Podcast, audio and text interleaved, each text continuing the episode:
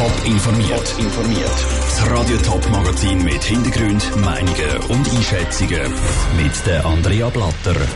Wer mit dem EWW in die Notaufnahme geht, soll bald 50 Franken müssen zahlen und wer mit dem Metro nicht auf der Straße unterwegs ist, lebt zum Beispiel in Zürich gefährlich. Das sind zwei der Themen im Top informiert. Ein Schnittli im Finger oder ein bisschen Fieber. Immer wieder tauchen Leute in der Notaufnahme von Spitälern auf, die dort gar nicht hingehören. Sonic Bagatellfälle treiben die Gesundheitskosten weiter in die Höhe, argumentieren die Initianten von einem Vorstoß, der im Nationalrat angenommen worden ist. Der will eine Gebühr für Bagatellfälle in der Notaufnahme. Patrick Walter. Viele Leute gehen anstatt zu ihrem Hausarzt direkt in die Notaufnahme vom Spital. Und das kostet gerade das Doppelte. Eine Gebühr von 50 Franken soll jetzt helfen. Die Leute sollen sich zweimal überlegen, ob sie nicht doch zum Hausarzt sollen.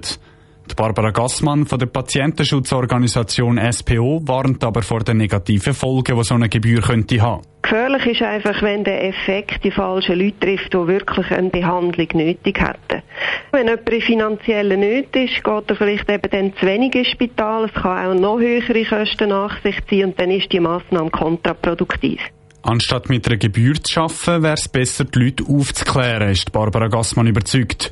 Viele wissen nämlich gar nicht, dass sie neben dem Spital auch bei einem Hausarzt oder einer Apotheke Hilfe bekommen.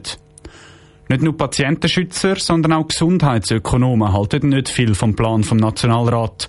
Aber sie finden eine Gebühr von 50 Franken aus anderen Gründen keine gute Idee.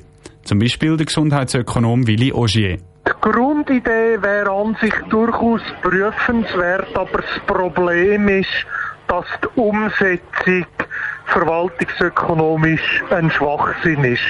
Es ist jetzt schon absehbar, dass der Aufwand für die Spitäler grösser ist als die 50 Franken kosten.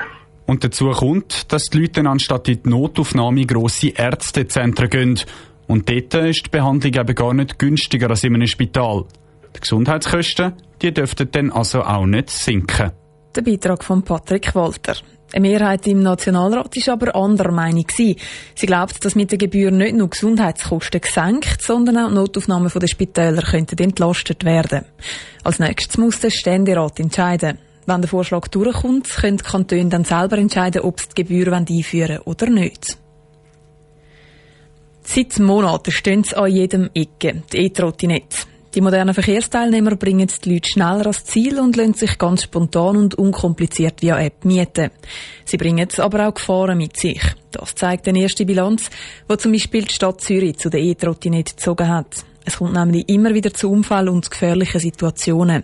Wie Vivian Sasso. Sie geben plötzlich mehr Schwung als denkt oder ihre dünnen Rädchen bleiben nicht mehr stecken. Unfälle mit E-Trottis sind schnell passiert.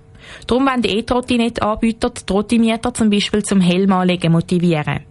Einer von diesen Anbietern, nämlich Cirque, bietet beispielsweise ein günstigeres Fahren, wenn die Fahrer von ihren E-Trottis einen Helm anhaben, erklärte Daniel Scherer vom E-Trotti-Verleih. Das heisst, vor jeder Fahrt darf der Benutzer ein Selfie machen und wenn er einen Helm anhat, wird automatisch 25% Fahrt vergünstigt und so wenn wir Sicherheit im E-Trottinett-Fahren fördern.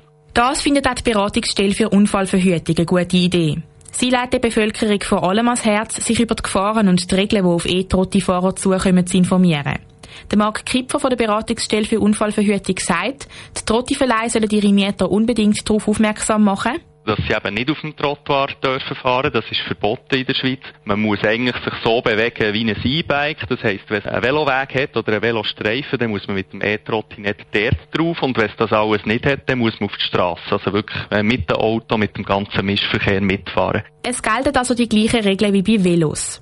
Auch im Zusammenhang mit Handzeichen geben. Und, besonders jetzt in der dunklen Jahreszeit, sollen E-Trotti-Fahrer sich sichtbar machen mit Leuchtwesten oder reflektierenden Flächen an den Kleidern. Man muss festhalten, dass Leute, die auf dem E-Trottinett fahren, nicht primär gefährlich sind, sondern primär gefährdet. Es gibt sehr viele Selbstunfälle. Es kann schnell mal einem selber etwas passieren, ohne dass man andere gefährdet. Und das ist doch auch wichtig, dass die Leute sich der Risiken bewusst sind. Verschiedenste E-Trotti-Anbieter geben auch Kurs, die den Leuten das Fahren mit den Trottis beibringt. Beratungsstelle für Unfallverhütung empfiehlt, das erste Mal auf einer ruhigen Straße aufs Trotti zu steigen und sich nicht direkt in Verkehrstrubel zu wagen. Aber weder die Beratungsstelle noch Trotti-Anbieter finden es nötig, dass Trotti-Fahrer zuerst wie beim Auto müssten eine Fahrprüfung machen Vivien Sasso hat berichtet. Das Jahr hat es allein in Stadt Zürich schon 30 E-Trottinett-Unfälle gegeben. Mit wenigen Klicks sind die Weihnachtsgeschenke im Internet bestellt und nach ein paar Tagen liegen sie unversehrt im Briefkasten. Das Päckchen so schnell daheim ankommt, dahinter steckt eine riesige Organisation. In den Päckli-Zentren der Post läuft es darum rund. Es wird fast 24 Stunden am Tag geschafft. Céline Greising ist heute als Päckli ins Päckli-Zentrum zu Frauenfeld. Es ist laut und es wird fleissiger geschafft als im Bienenhaus zu Frauenfeld im Päckli-Zentrum. Eine halbe Million Päckli kommen im Päckli-Zentrum jeden Tag an. Der Arbeitsaufwand ist so groß, dass im Moment niemand Ferien nehmen und das Päckli-Zentrum auch noch temporäre Mitarbeiter hat müssen einstellen einer von denen, der jetzt auch keine Ferien hat, ist der Geschäftsleiter, der Titus Büttler. Herr Büttler, wenn ich jetzt ein Päckchen wäre, wo würde meine Reise anfangen? Zuerst sind Sie in einem Päckchen in einem Wechselbehälter, das sind die grossen gelben Container.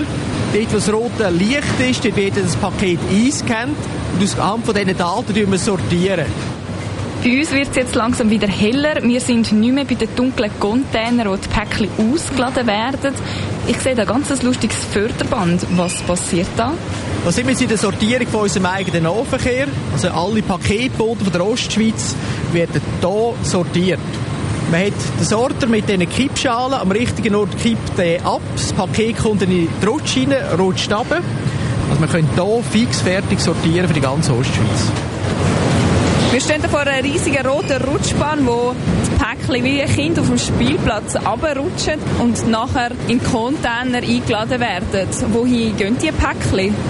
Das sind jetzt Pakete, die fürs Mittelland sind, für das Paketzentrum Herkingen. Das bedient alles zwischen Basel und dem Gotthard.